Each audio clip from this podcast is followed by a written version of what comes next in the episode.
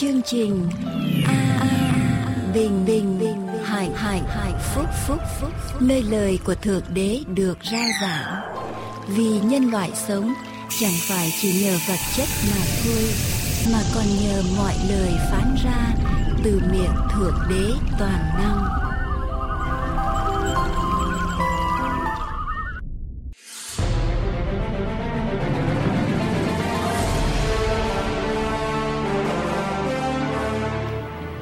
Hạnh phúc xin kính chào tái ngộ quý vị. Cầu xin Chúa đặc biệt ban ơn trên quý vị khi quý vị theo dõi buổi phát hình hôm nay. Chương trình phát hình hôm nay sẽ được bắt đầu với phần giảng luận của mục sư Dương Quốc Tùng. Xin kính mời quý vị cùng theo dõi.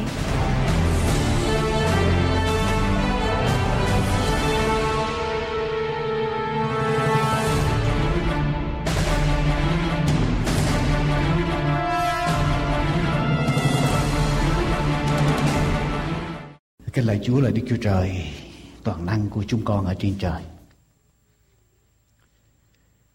Chúng con đến để thờ phượng Chúa buổi sáng hôm nay.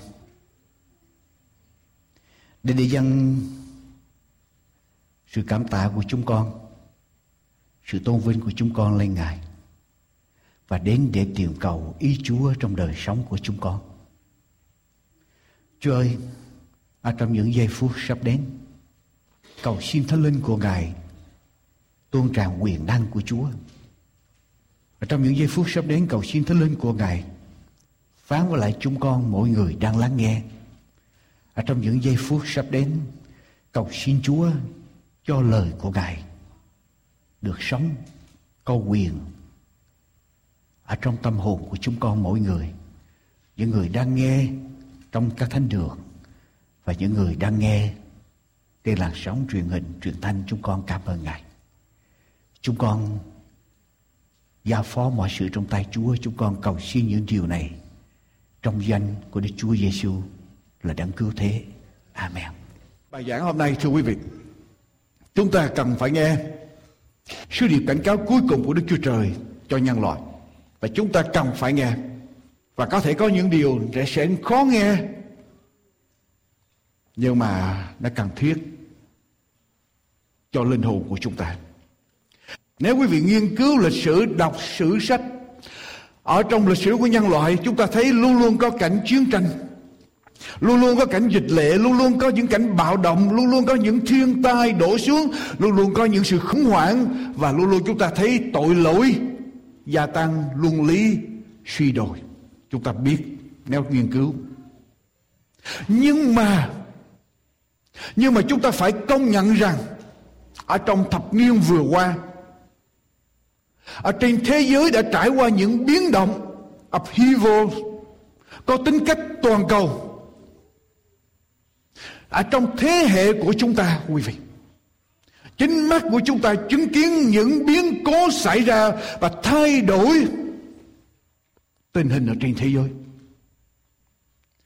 Quý vị thấy đã chứng kiến cái biến cố 911 đã thay đổi sinh hoạt về chính trị, an ninh của thế giới và tận mắt quý vị đã chứng kiến cảnh kinh tế toàn cầu bị suy sụp sụp đổ ở trên thế giới và cho đến ngày hôm nay 47 ở trong số 50 tiểu bang của Hoa Kỳ đang gặp rắc rối, đang thâm thủng về ngân sách. 47 trong số 50 tiểu bang và nhiều quốc gia khác ở tại Âu Châu cũng gặp nan đề này.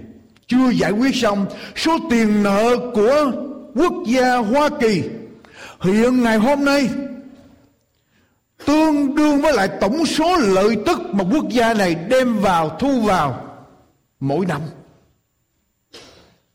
Quý vị thấy những thiên tai khủng khiếp xảy ra ở trên thế giới. Quý vị thấy những cơn bão lửa, quý vị thấy những cơn bão tuyết, quý vị thấy những cơn bão cát, bão gió xảy ra nhiều nơi. Diện tích sa mạc gia tăng trở lại, cách đây một tháng, Liên Hiệp Quốc Viện Nghiên cứu về tình trạng của thế giới của Liên Hiệp Quốc, cho ra một quyển sách qua một quyển tài liệu nói về tình hình của thế giới và tôi có mua quyển sách đó về. Tôi thấy tình hình thế giới của chúng ta có nhiều nan đề đang xảy ra, số lượng nước để mà uống bị khan hiếm nhiều nơi ở trên thế giới, rất nhiều. Tại Hoa Kỳ, tại Âu Châu, tại Phi Châu, thời tiết thay đổi, chúng ta thấy chưa bao giờ có như vậy. Ở trong vòng 2 tháng vừa qua, Hoa Kỳ phải chịu đựng 10 cơn bão tuyết của thế kỷ và không phải chỉ tại Hoa Kỳ, tại Nga Xô và những quốc gia khác cũng đều bị như vậy. Mùa màng bị tàn phá, dịch lệ đói kém đang đe dọa thế giới của chúng ta. Chiến tranh bạo động chúng ta thấy xảy ra ngay trước mắt của chúng ta ở nhiều nơi trên thế giới. Luân lý chúng ta thấy suy đồi ngay trước mắt của chúng ta và Tổng thống Hoa Kỳ đã tuyên bố rằng sẽ không còn bảo vệ thể chế hôn nhân giữa một nam và một nữ nữa. Nghĩa là thả ra cho hôn nhân đồng tính được tự do. Đạo đức ngày hôm nay chỉ ở trên hình thức và chúng ta thấy cảnh luân lý suy đồi xảy ra trước mắt của chúng ta. Và tôi nói với quý vị, mọi sự xảy ra càng ngày sẽ càng nhiều. Và sẽ càng nhanh hơn nữa, càng lan rộng ra nhiều hơn nữa. Và tất cả những biến cố đó cho chúng ta một điều. Nó đang dẫn đến một điều gì đó vô cùng khủng khiếp sẽ xảy ra trên thế giới của chúng ta chúng ta hoang mang sẽ có chuyện gì xảy ra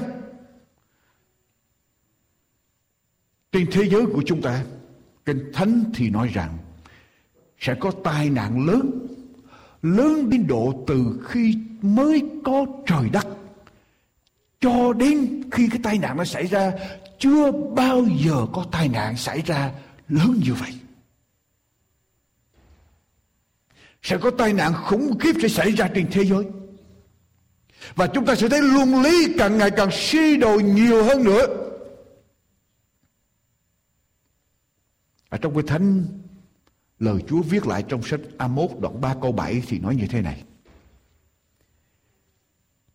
Chúa Giê-hô-va chẳng có làm một việc gì mà Ngài chưa tỏ sự kín nhiệm của Ngài ra trước cho tôi tớ của Ngài là các đấng tiên tri.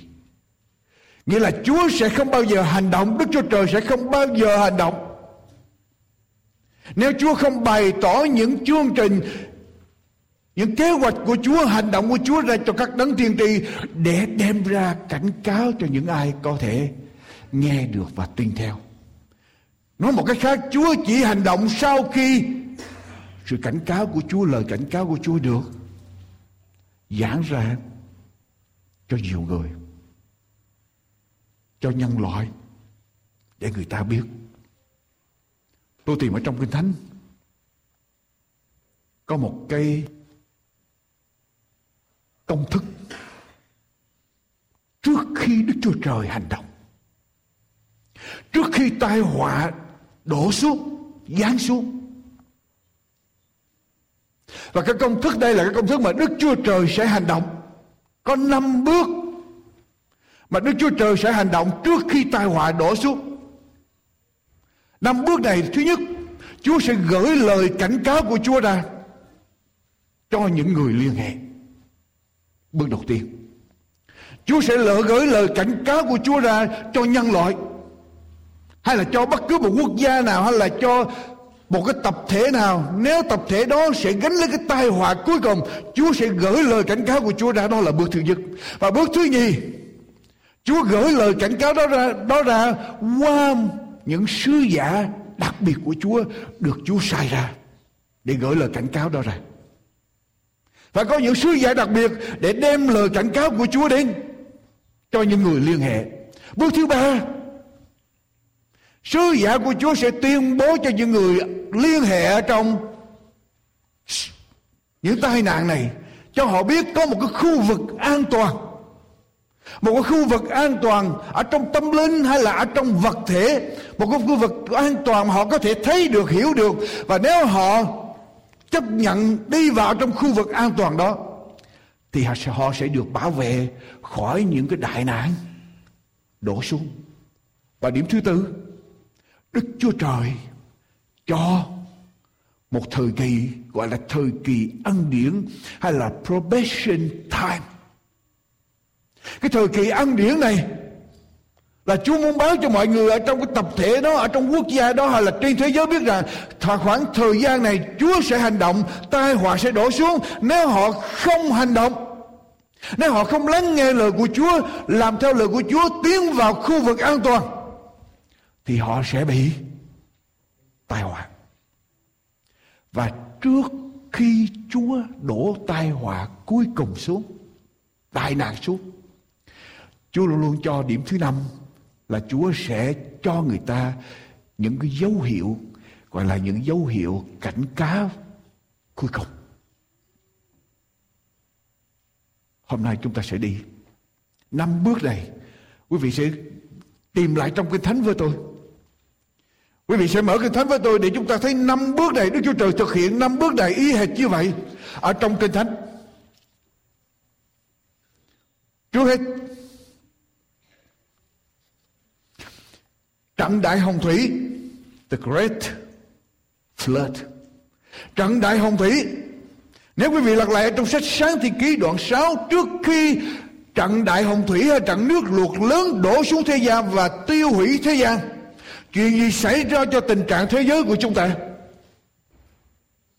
Trong đoạn 6 câu 1 và khi loài người khởi thêm nhiều ở trên mặt đất và khi loài người đã sanh được con gái rồi, Các con trai của Đức Chúa Trời Thấy con gái loài người tốt đẹp, Bạn cưới người nào vừa lòng mình mà làm vợ.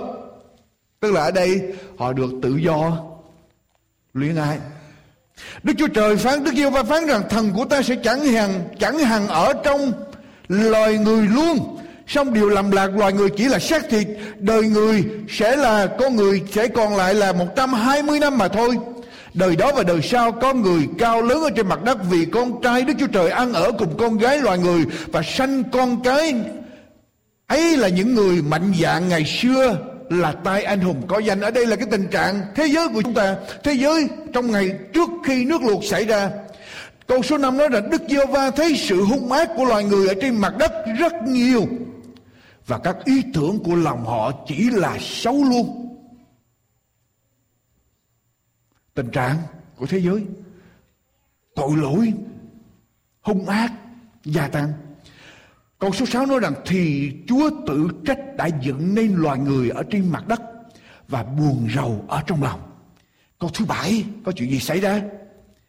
Đức Giê-hô-va phán rằng ta sẽ hủy diệt khỏi mặt đất loài người mà ta đã dựng nên từ loài người cho đến loài súc vật, loài côn trùng, loài chim trời và ta tự trách đã dựng nên các loài ấy. Quý vị, bước thứ nhất, chúa có làm gì đây? Chúa nói điều gì đây, thưa quý vị? Chúa nói rằng ta sẽ hủy diệt vì tội lỗi dân tràn cho nên bây giờ sứ điệp cảnh cáo của Chúa là Đức Giêsu phán rằng ta sẽ hủy diệt khỏi mặt đất loài người mà ta đã dựng nên từ loài người cho đến loài súc vật, loài côn trùng, loài chim trời. Vì ta tự trách đã dựng nên các loài ấy. Đây là sứ điệp cảnh cáo của Chúa phải không? Ta sẽ hủy diệt. Và ai là sứ giả đặc biệt của Chúa để đi ra làm điều này? Thưa quý vị đọc xuống câu số 8 Nhưng Noe được ơn trước mặt Đức Giê-hô và được ơn trước mặt Đức Giê-hô-va. Rồi sau đó thì quý vị đọc xuống câu số 14 đến câu số 16. Đây là sứ giả đặc biệt của Chúa. Câu 14 với câu 16 Ngươi hãy đóng một chiếc tàu bằng cây Gô phê, Đóng có từng phòng rồi trét chai bề trong cùng bề ngoài. Vậy hãy làm theo thế này, Bề dài tàu 300 thước và bề ngang 50 thước, Bề cao 30 thước. Trên tàu ngươi sẽ làm một cửa sổ, bề cao một thước.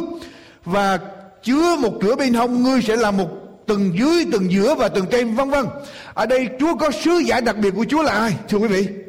Noe. Và Noe đi ra làm chứng để làm điều gì? Noe nói với con người rằng, Đức Chúa Trời sẽ hủy diệt thế gian và Noe làm chứng bằng cách nào? Noe đóng con tàu. Quý vị nhớ là lúc bây giờ, thời tiết thế giới bây giờ chưa có mưa, không hề có mưa. Gần hai ngàn năm sau khi Chúa dựng nên thế giới, không hề có mưa lúc bây giờ. Thế mà Noe đi ra làm tàu, đóng tàu để chuẩn bị. Đây là cái vấn đề Noe làm chứng. Và ở trong sách, quý vị đọc với tôi, trong sách 2 phi rơ đoạn 2 câu 5 lật qua 2 phi rơ đoạn 2 câu 5 giữ sách sáng thế ký đoạn 6 chúng ta sẽ lật trở lại.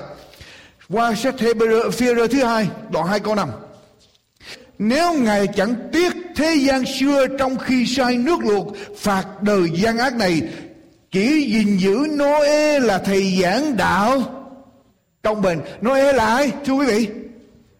Noe là người giảng đạo. Noe đi ra và nói về sứ điệp, cảnh cáo của Chúa cho nhân loại. Noe đi ra nói như thế nào? Đức Chúa Trời sẽ hủy diệt thế gian bằng nước luôn và rồi, khu vực an toàn trong thời Noe là gì? Thưa quý vị, Đọc trở lại sách sáng thế ký, đoạn 6 câu số 18 Đoạn 6 câu số 18 Nhưng ta sẽ lập giao ước cùng ngươi rồi ngươi và vợ các con và các dâu ngươi đều hãy vào tàu. Vì về về các loài sinh vật Ngươi hãy dẫn xuống tàu mỗi loài một cặp Có đực, có cái, có trống và có mái Hầu cho cùng ngươi đặng giữ trọn sự sống. Chim tùy theo loại, súc vật tùy theo loại Côn trùng tùy theo loại Mỗi thứ hai con Sẽ đến cùng ngươi để ngươi giữ tròn sự sống cho lại ngươi hãy thấy các thứ đồ ăn đem theo đặng để dành làm lương thực cho ngươi và cho các loài đó Noe làm các điều này y như lời của Đức Chúa Trời đã phán dặn khu vực an toàn là chiếc tàu Noe làm chứng cho mọi người rằng Đức Chúa Trời sẽ hủy diệt thế gian vì tội lỗi gia tăng khắp nơi. Nhưng mà trước khi Đức Chúa Trời hủy diệt, Đức Chúa Trời gửi sứ giả của Ngài là Noe đi ra và nói với con người rằng hãy quay trở về. Hãy gia nhập vào ở trong đoàn dân của Chúa, hãy đi vào ở trong tàu nếu họ muốn có được sự cứu rỗi ra khỏi đường luộc. Và thời gian ăn điển là bao lâu? Thưa quý vị, Thời gian ăn điển là bao lâu? 120 năm. Thời gian ăn điển mà Chúa phải chịu đựng cho con người, Chúa cho con người lúc bây giờ là 120 năm. 120 năm đó, Noe vừa đóng tàu, Noe vừa giảng đạo, Noe vừa gửi sứ điệp cảnh cáo của Chúa ra và nói con người quay trở về. Đi vào ở trong tàu. Quý vị, Dấu hiệu cảnh cáo cuối cùng của Chúa cho con người là gì? Sau 120 năm Noe giảng đạo. Sau 120 năm Noe gửi lời cảnh cáo của Chúa ra Noe đóng tàu làm chứng cho mọi người để kêu họ trở về. Không có một người nào quay trở về hết.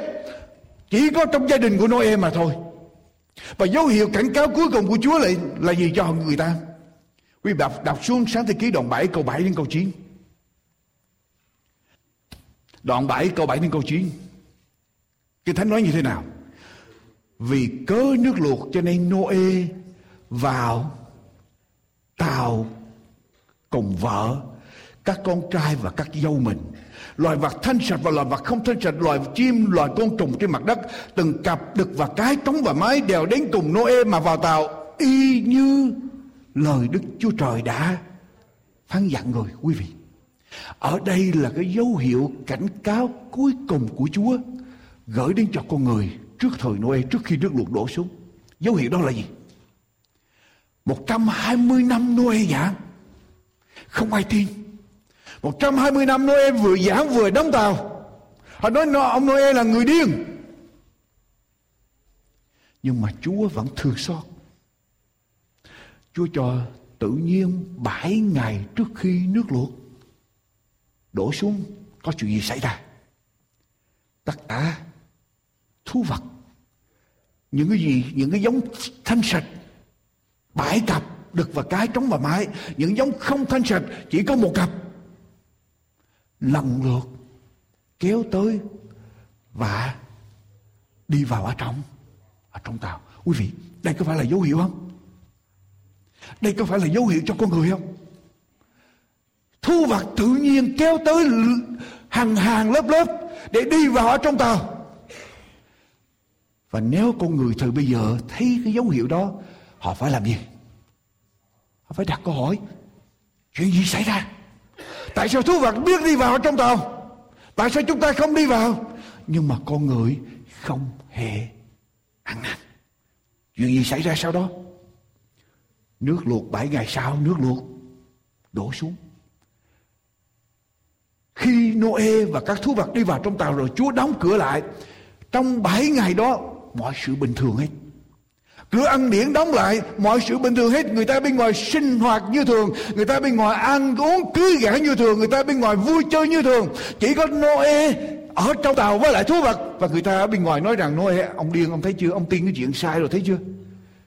Bây giờ ông ở bên ngoài này ăn chơi nhậu nhạt với chúng tôi không vui hơn sao? Ông ở bên trong đó lại thú vật keo in ỏi và cái mùi hôi thối khắp nơi hết. Nhưng mà bảy ngày sau nước lụt đổ xuống và tất cả thế giới, bất cứ cái gì ở bên ngoài tàu đều bị hủy diệt hết. Khu vực an toàn là gì? Chưa tàu thời kỳ ăn điển là gì? 120 năm. Dấu hiệu cảnh cáo cuối cùng của Chúa là gì? Thú vật đi vào ở trong ở trong tàu để cho con người thấy. Quý vị làm với tôi một câu chuyện khác. Thành Sodom và Gomorrah Đoạn 18 của sách sáng thế ký. Đoạn 18 câu số 20. Câu số 20 câu 21 kinh thánh nói như thế nào?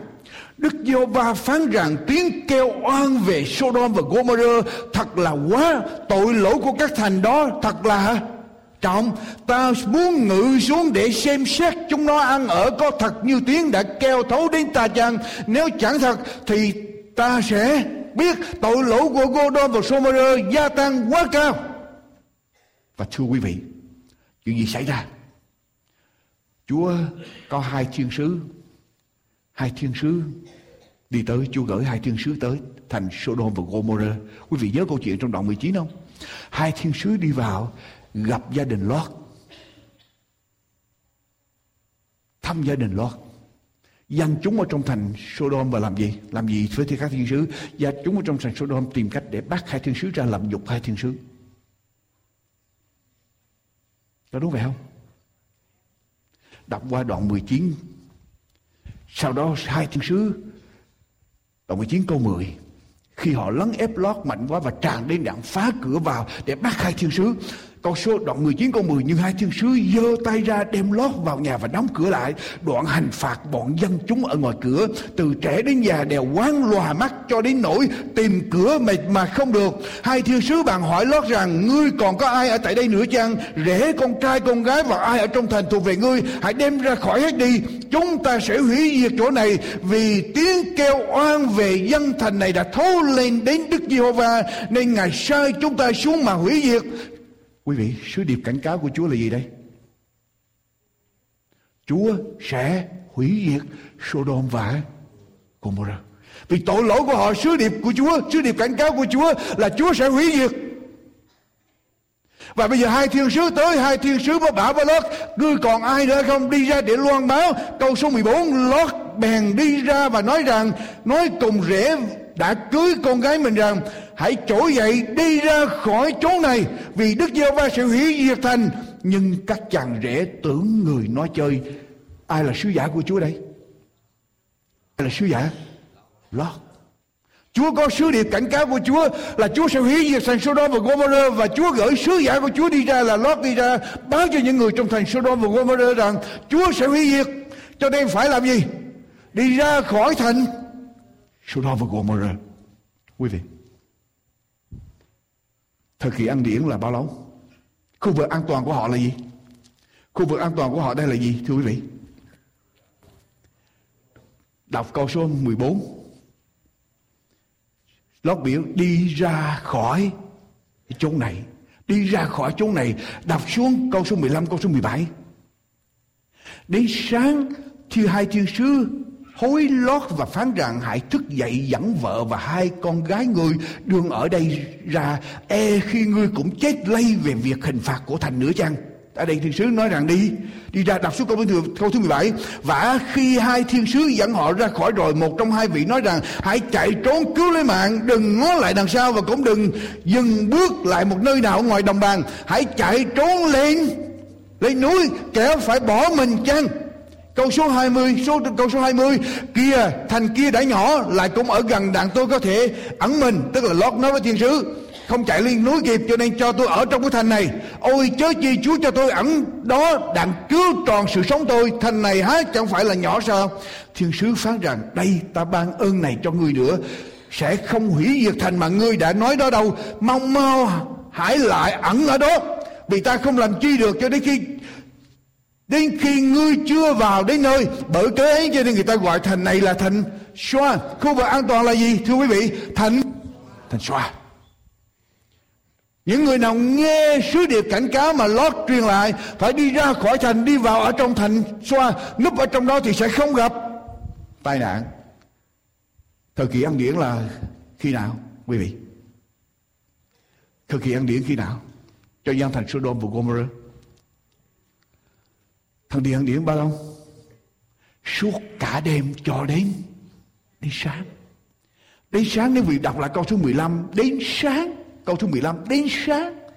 Chúa chờ suốt cả đêm cho đến sáng, hai thiên sứ mà hối hối lót đi. Trong khi đó dân ở trong thành không ai. Không ai tin hết. Dấu hiệu cảnh cáo cuối cùng của Chúa là gì? Cho dân Sodom và Gomorrah. Thưa quý vị dấu hiệu cảnh cáo của Chúa cuối cái là dấu hiệu cảnh cáo cuối cùng của Chúa cho dân Sodom và Gomorrah là gì? No. Quý vị, nếu quý vị đọc lại kinh thánh cho kỹ, tất cả dân ở trong thành đi tới bao vây nhà của của Lót. Khi Lót đi ra tiếp họ ngăn họ đừng xông vào trong nhà, họ hất Lót ra và họ xông vào trong nhà. Kinh thánh nói điều gì? Các thiên sứ làm cho tất cả đều bị loài mắt hết quý vị, nếu là một con người dừng lại để suy nghĩ, phải cho đó là một hành động của, hành động siêu nhiên, hành, một phép lạ của Chúa, tự nhiên mà tất cả dân đều bị loài mắt hết không tìm ra nhà, không xông vào trong nhà được. Trong khi ở trong nhà chỉ có một người. Đó có phải là dấu hiệu của Chúa không? Phép lạ của Chúa không? Và nếu dừng lại thì họ phải làm gì? Họ phải ăn năn, họ phải quỳ xuống xin Chúa tha tội. Nhưng mà từ cái dấu hiệu đó suốt cả đêm có ai ăn năn không? Không ai ăn năn hết. Và sau đó có chuyện gì xảy ra? Sau khi lót chạy ra rồi, diêm xanh rơi xuống. Quý vị thấy rõ không? Trước khi Chúa hành động, Chúa luôn luôn có sứ điệp. Cảnh cáo xảy ra, Chúa có sứ giả đặc biệt của Chúa. Chúa có khu vực an toàn Chúa không bao giờ hủy diệt người ta một cách vô lý. Đức Chúa Trời là đáng yêu thương. Cho nên Chúa không bao giờ nỡ hủy diệt con người Chúa ra đây, khu vực an toàn. Nếu các ngươi làm điều này, các ngươi sẽ được an toàn. Các ngươi sẽ không bị ở trong họa hoạn nạn đại họa đổ xuống. Nhưng mà nếu chúng ta không đi vào trong khu vực an toàn đó, có chuyện gì xảy ra? Mình làm sự quyết định cho chính mình. Và mình bị hủy diệt thì mình trách ai? Trách Chúa được không? Chỉ có trách mình, tại vì mình đã làm sự quyết định đó. Chính cá nhân mình làm sự quyết định đó, không đi vào trong khu vực an toàn, không nghe sứ điệp của chúa. Cho nên, phải bị hủy diệt. Dở với tôi nhiều đoạn kinh thánh nữa. Thí dụ thứ ba, chúa đi theo đúng cái công thức này. Chúa theo đúng từng bước này thành Jerusalem. Quý vị nhớ thành Jerusalem là thành của dân sự của Chúa. Thành Jerusalem bị hủy diệt ở trong thời cựu ước. Nếu quý vị đọc Kinh Thánh quý vị biết rằng dân Israel được ơn phước của Chúa rất nhiều. Nhưng đến khi họ được ơn phước, họ được thịnh vượng, họ bắt đầu chối Chúa, họ bắt đầu đi ra thờ hình tượng, họ bắt đầu đi theo ý riêng của họ. Và Chúa đã gửi rất nhiều đấng tiên tri tới. Và Chúa đặc biệt gửi tiên tri Jeremy tới để cảnh cáo dân Israel. Nếu quý vị lật ở trong sách Jeremy, đoạn 4 câu 16 đến câu thứ 18. Jeremy đoạn 4 câu 16 đến câu thứ 18. Hãy báo cho các nước hãy giao cho Jerusalem rằng kẻ vây hãm từ phương xa mà đến và kêu la nghịch cùng các thành của Juda. Chúng nó vây Jerusalem như kẻ giữ ruộng vì thành ấy đã nổi loạn nghịch cùng ta. Đức giê va phán vậy. Đó là những sự mà đường lối và việc làm của các ngươi, của ngươi đã chuốt lấy cho ngươi. Đó là sự gian ác ngươi. Thật sự ấy là cay đắng thú đến ở trong lòng người ở đây tiên tri Jeremy được Chúa kêu gọi và nói với dân Israel rằng, thành Jerusalem, thủ đô của họ sẽ bị hủy diệt vì họ chối Chúa vì những điều gian ác mà họ làm Sứ giả đặc biệt của Chúa là Jeremy, đọc đoạn 1 Đọc đoạn 1 của sách Jeremy. Đoạn 1 câu câu 2 đến câu 5. Đoạn 1 câu 2 đến câu 5.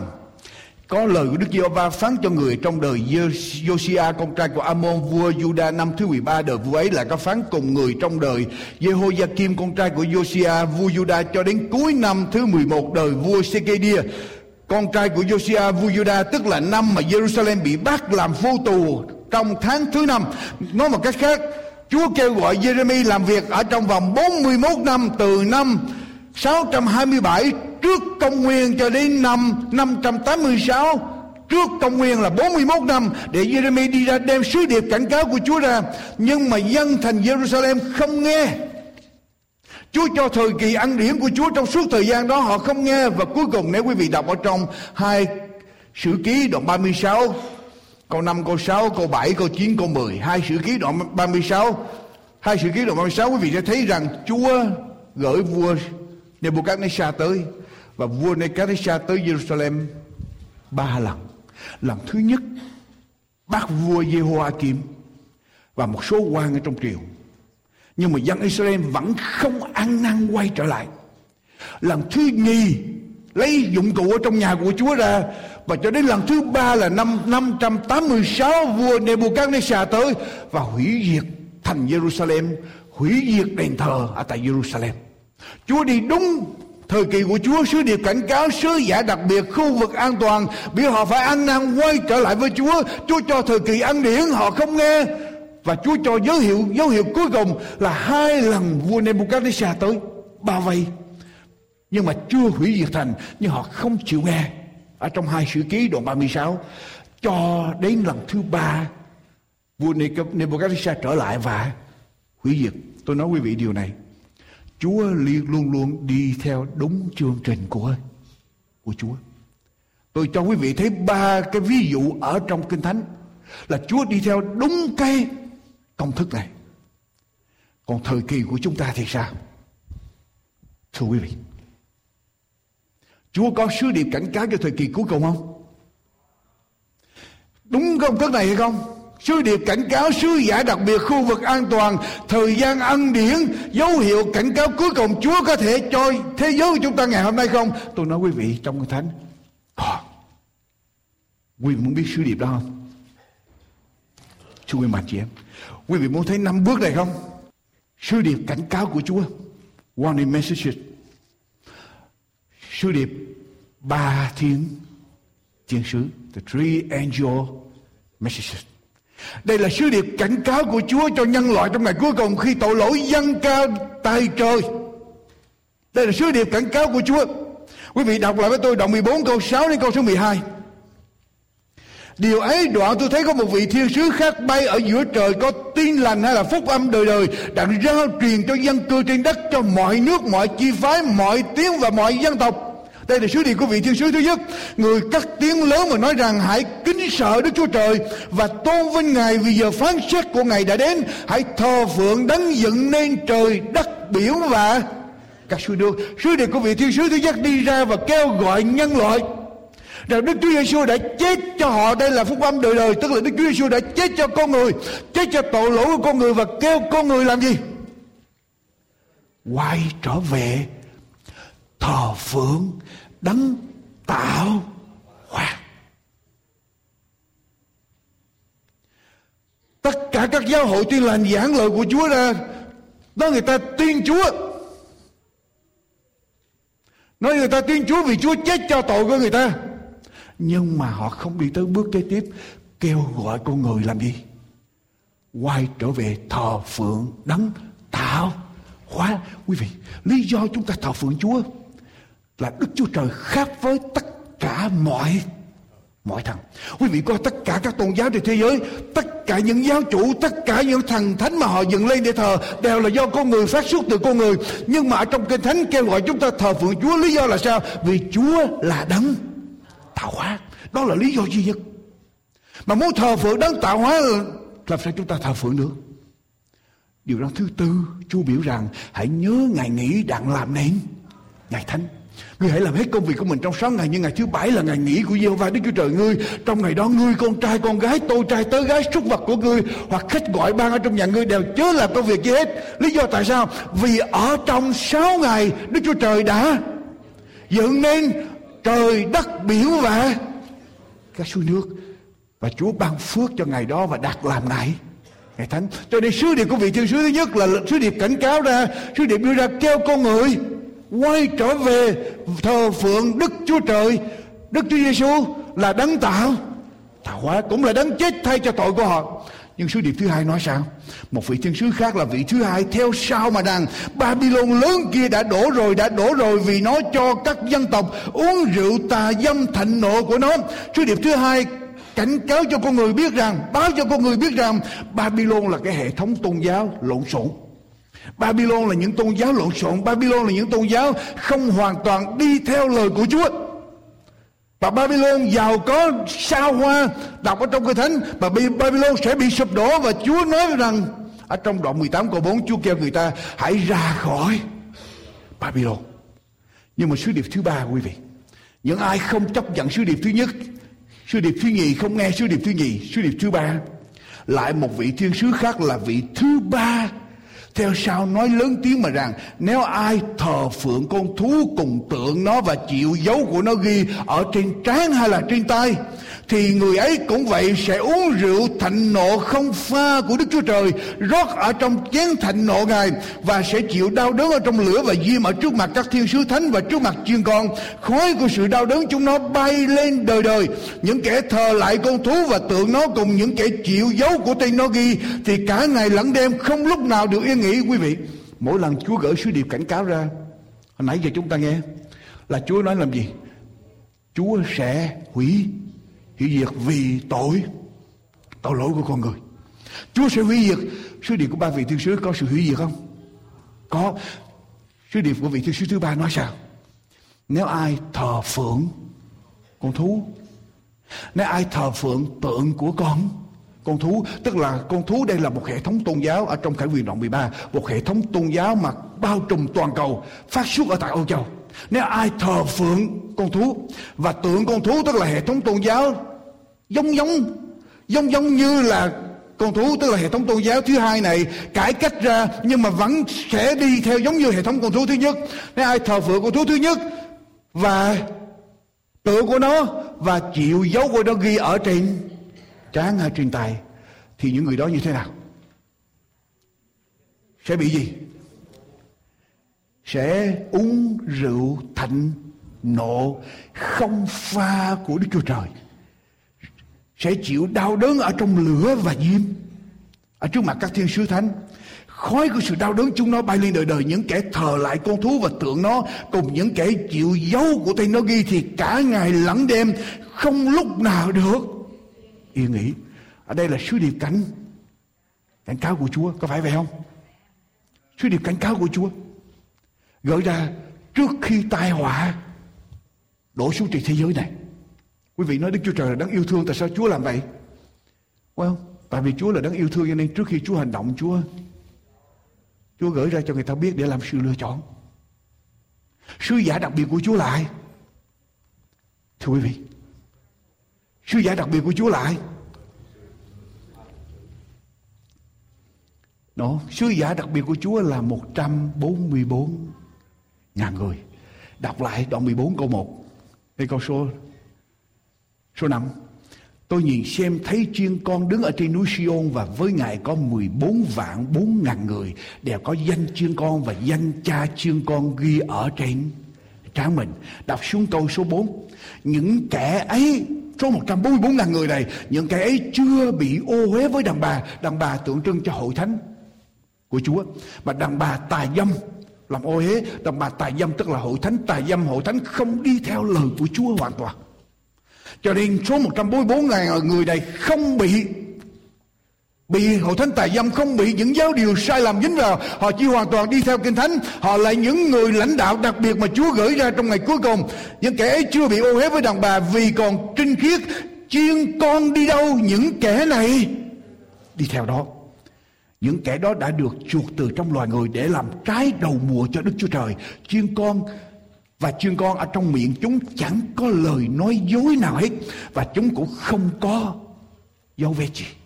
Là những người này hoàn toàn nhờ cậy nơi Chúa, hoàn toàn được huyết của Chúa lau sạch và hoàn toàn sống theo lời của Chúa. Họ đi ra giảng đúng theo lời của Chúa. Họ là những sứ giả đặc biệt. Lời cảnh cáo của Chúa là sứ điệp của ba vị thiên sứ, kêu gọi người ta quay trở về thờ phượng đấng tạo hóa ở trong ngày sa bát ngày thứ bảy. Kêu gọi người ta ra khỏi Babylon và nói rằng ai không làm những chuyện đó thì bị gì? Bị đau đớn trong lửa và diêm khu vực an toàn là gì? Thưa quý vị, cho ngày cuối cùng là gì? The safety zone ở trong ngày cuối cùng là gì? Đoạn 14 câu thứ 12 Quý vị đọc lại. Sứ việc sứ điệp của vị tiên sứ thứ ba, Sau khi vị thứ ba nói rằng, Nếu ai thờ phượng con thuốc thờ tượng của nó Và chịu dấu của nó, Ghi ở trên trán ở trên tay, Thì sẽ bị đau đớn ở trong lửa và diêm. Khói của sự đau đớn của chúng nó bay lên đời đời. Câu số 12 Cái thánh nói sao Đây tỏ ra sự nhịn nhục của các thánh đồ. Chúng làm gì? Giữ các điều răn phải là các mới đủ. Giữ các điều răn của Đức Chúa Trời và giữ lòng tin Đức Chúa Giêsu quý vị. Khu vực an toàn là gì? Khu vực an toàn để tránh tai nạn, tránh hoạn nạn đổ xuống ở trong ngày cuối cùng là gì? Lòng tin Đức Chúa Giêsu khiến chúng ta giữ các điều răn của Đức Chúa Trời. Chúa có mấy điều răn? Chúa có mấy điều răn thưa quý vị? Mười điều răn. Điều răn nào là dấu hiệu của Chúa? Bây giờ quý vị nói, hiếu kính cha mẹ, Người không có đạo cũng vẫn có thể. Hiếu kính cha mẹ đồng ý hết. Không tà dâm, không ngoại tình, Người không có đạo, Người đạo nào cũng có thể đồng ý rằng Vợ chồng sống phải trung thành. Không trộm cướp, Quý vị, Người không có đạo, bất cứ tôn giáo nào cũng đồng ý Là mình không được trộm cướp đồ của người khác. Bất cứ đồ gì thuộc về người ta, Bất cứ tôn giáo nào cũng đồng ý rằng Chúng ta không được giết người. Bất cứ tôn giáo nào cũng đồng ý rằng Chúng ta không được nói dối. Bất cứ tôn giáo nào cũng đồng ý rằng Chúng ta không được tham lam. Bất cứ gì người khác. Nhưng mà bốn điều răng đầu thì sao? Trước mặt ta người chớ có các thằng khác. Điều răng thứ nhất. Bắt đầu quý vị thấy như thế nào? Bắt đầu bỏ từ từ các tôn giáo ra rồi, phải không? Những tôn giáo mà thờ đa thần, thờ thần tượng là bắt đầu. Bị loại ra rồi. Điều đó thứ hai, người chớ làm hình tượng để mà mà thờ là bắt đầu có chuyện gì? Quý vị loại thêm một số tôn giáo nữa ra. Điều đó thứ ba, Người chớ lấy danh Jehovah Đức Chúa Trời Ngươi mà làm chơi, Tức là phải tôn trọng danh của Chúa, Là quý vị bắt đầu làm gì? Loại thêm nữa ra, Tôn trọng danh Chúa tức là sao? Tôn kính danh Chúa, lời của Chúa. Có phải vậy không? Điều răn thứ tư, hãy nhớ ngày thứ. Bảy để làm ngày thánh là bây giờ quý vị làm gì? Gọt hết bỏ hết ra. Giờ quý vị coi trở lại, ở trong ngày cuối cùng, ai đi vào khu vực an toàn, giữ ngày thứ. Bảy là ngày sa bát tôi sẽ chứng minh cho quý vị biết ở trong tương lai.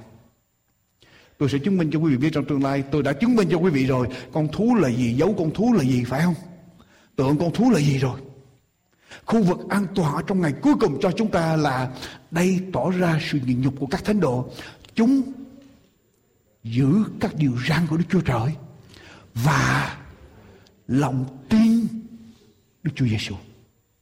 Đức tin ở trong Đức Chúa Giêsu sẽ khiến chúng ta vâng theo điều răn Đức Chúa Trời. chuyên con đi đâu những kẻ này đi theo đó. Đúng theo lời của Chúa, họ sẵn sàng sống theo lời của Chúa. Họ sẵn sàng trả bất cứ giá nào để vâng theo lời của Chúa. Họ sẵn sàng chịu đựng tất cả mọi sự vì danh của Chúa.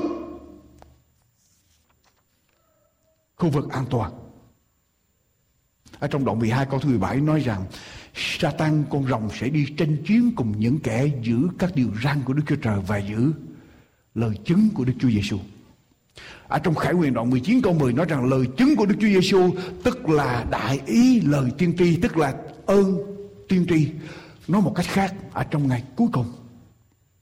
những người nào giữ lời tiên tri ở trong kinh thánh đặc biệt lời tiên tri trong Daniel và Khải Khải Huyền giữ lòng tin Đức Chúa Giêsu giữ 10 điều răn của Đức Chúa Trời đó là những người nằm ở trong khu vực an toàn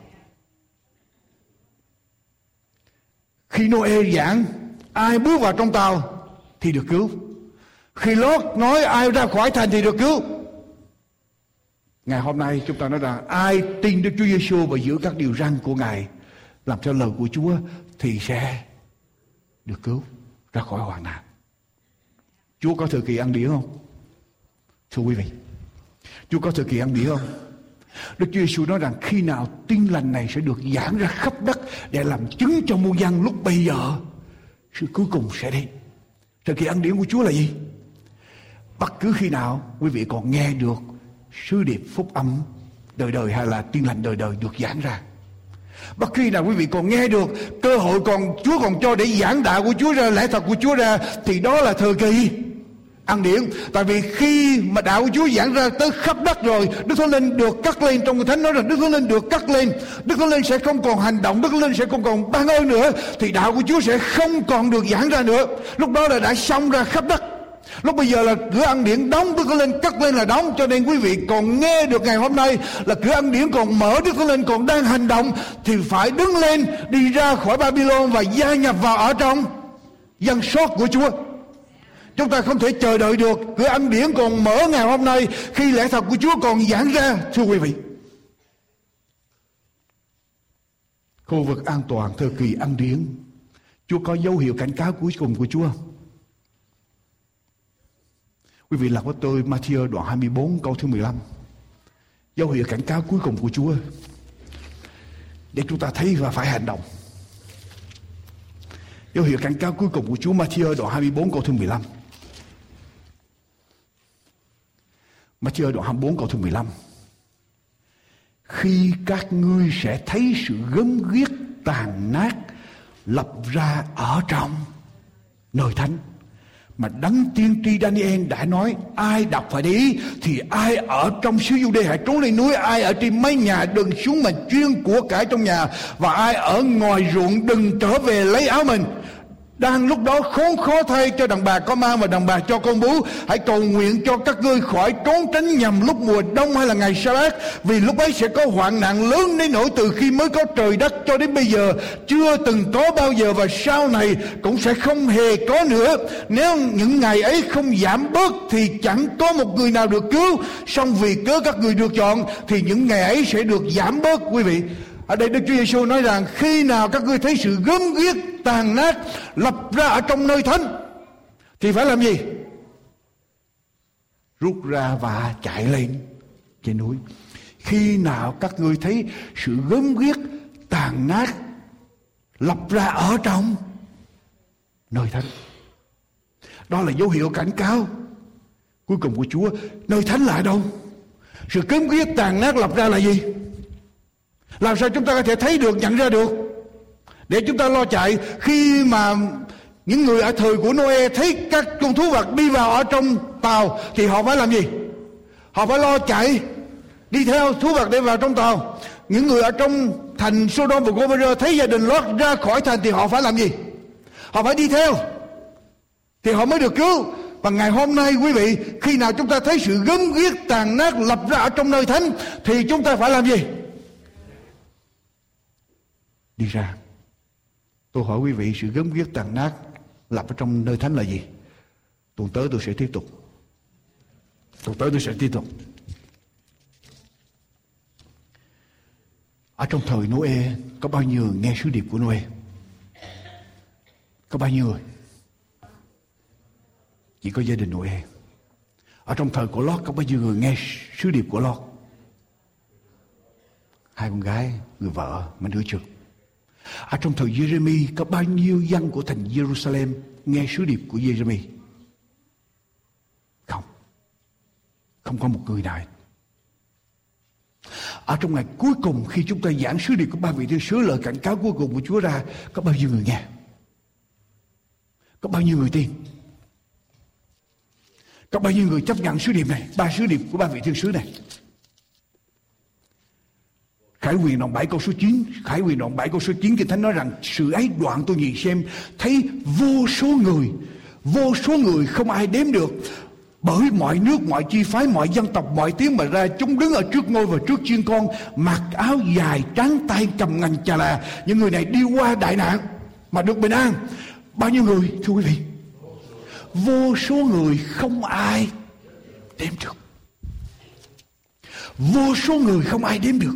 Có nghĩa là gì? Có bao nhiêu người sẽ nghe sứ điệp, Cảnh cáo cuối cùng của Chúa là sứ điệp của ba vị tiên sứ gửi ra cho thế gian? Vô số người không ai đếm được. Có nghĩa là sao? Rất là nhiều. Rất là nhiều người. Không ai biết được hết, Không có một cái tổ chức nào có thể đếm được. Và chỉ có Chúa mới biết rồi thôi. Vô số người không ai đếm được. Có nghĩa là Quý vị với tôi không phải là những người Bổn phận của chúng ta không phải đi ra để đếm mình có bao nhiêu người. Mà bổn phận của chúng ta làm gì? Là Giảng ra. Phải gửi sứ điệp này ra. Vô số người không ai đếm được có nghĩa là gì. Quý vị, Noe giảng không có một người nào tin hết, đúng không? Ngoại trừ gia đình của mình. Lót giảng không có một người nào tin hết Jeremy giảng không có một người nào tin hết nhưng mà họ có giảng không họ vẫn giảng nếu không có một người nào tin hết mà họ vẫn làm Và bây giờ ngày cuối cùng sẽ có vô số người tin Thì chúng ta phải làm gì? Chúng ta phải làm gì? Quý vị, chúng ta phải làm gì? Giảng như thế nào? Giảng cận Cần nhiều hơn nữa Có phải phải không? Chúng ta cần phải giảng cần nhiều hơn nữa. Tại vì vô số người đó, nếu họ không biết được lẽ thật của Chúa, Ai sẽ chịu trách nhiệm? Chúng ta sẽ bị trách nhiệm. Những người có trách nhiệm đi ra giảng sẽ bị trách nhiệm. Những hộ thánh được Chúa giao cho đi ra giảng sứ điệp này Sẽ bị trách nhiệm. Máu của họ sẽ đổ ở trên chúng ta. Vô số người không ai đến được, Có nghĩa là chúng ta phải tận dụng tối đa khả năng tiền bạc, cơ hội, Thì giờ sức lực của chúng ta đem sứ điệp này ra. Mỗi tín hữu trong hội thánh phải có trách nhiệm để đem sứ điệp này ra.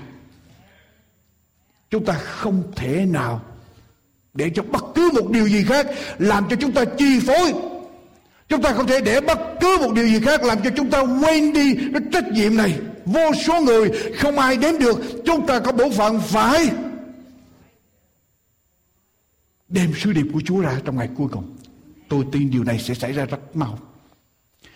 Những quốc gia độc tài sẽ lần lượt sụp đổ hết. Để dẫn đến con thú thứ hai ở trong Khải quyền đoạn 13 là Hoa Kỳ sẽ lãnh đạo trên thế giới. Và lúc bây giờ, hoạn nạn sẽ đổ xuống quý vị thấy những gì đang xảy ra ở tại Trung Đông.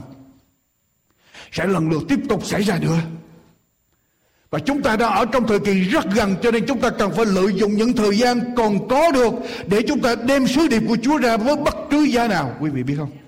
Tối thứ sáu ngày 18 tây tháng 10 năm 1991 là một buổi tối huy hoàng cho dàn nhạc đại hòa tấu Chicago Symphony.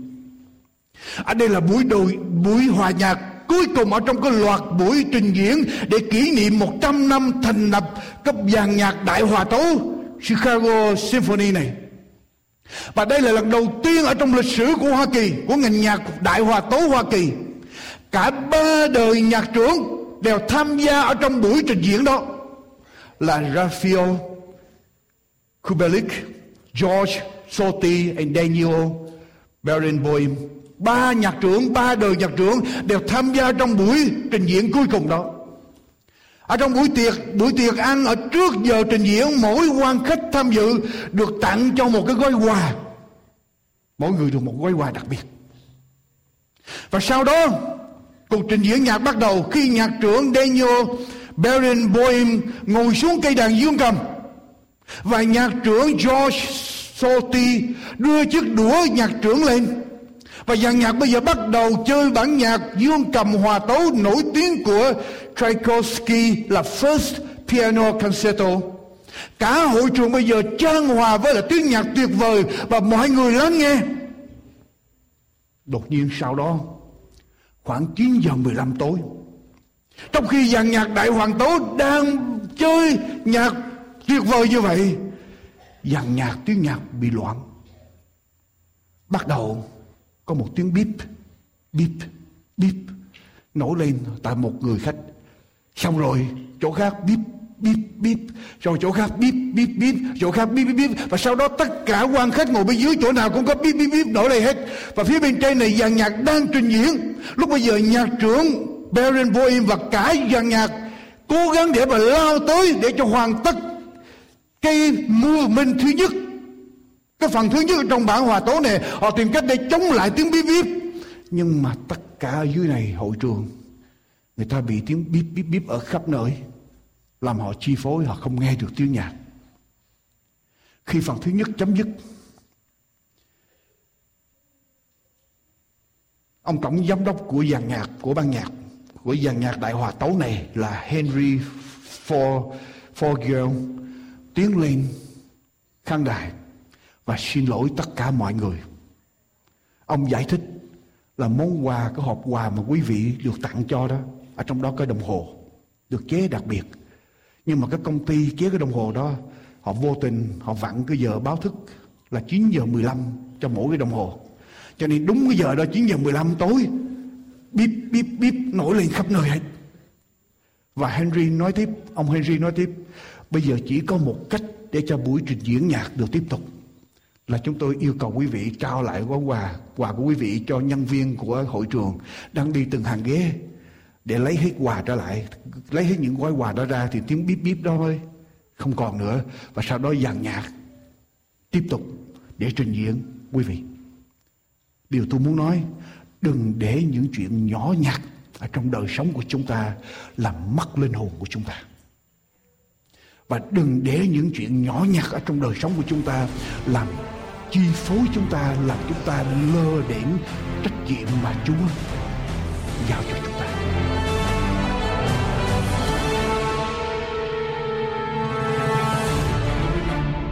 Kính thưa quý vị, quý vị vừa theo dõi sư điệp cho hôm nay qua mục sư Dương Quốc Tùng. Chúng tôi xin kính mời quý vị đến Thánh đường Orange County vào mỗi sáng thứ bảy lúc 11 giờ sáng để tiếp tục theo dõi các sứ điệp rao giảng lời Chúa của Mục sư Dương Quốc Tùng hoặc vào mạng của An Bình Hạnh Phúc tại địa chỉ anbinhhạnhphúc.com.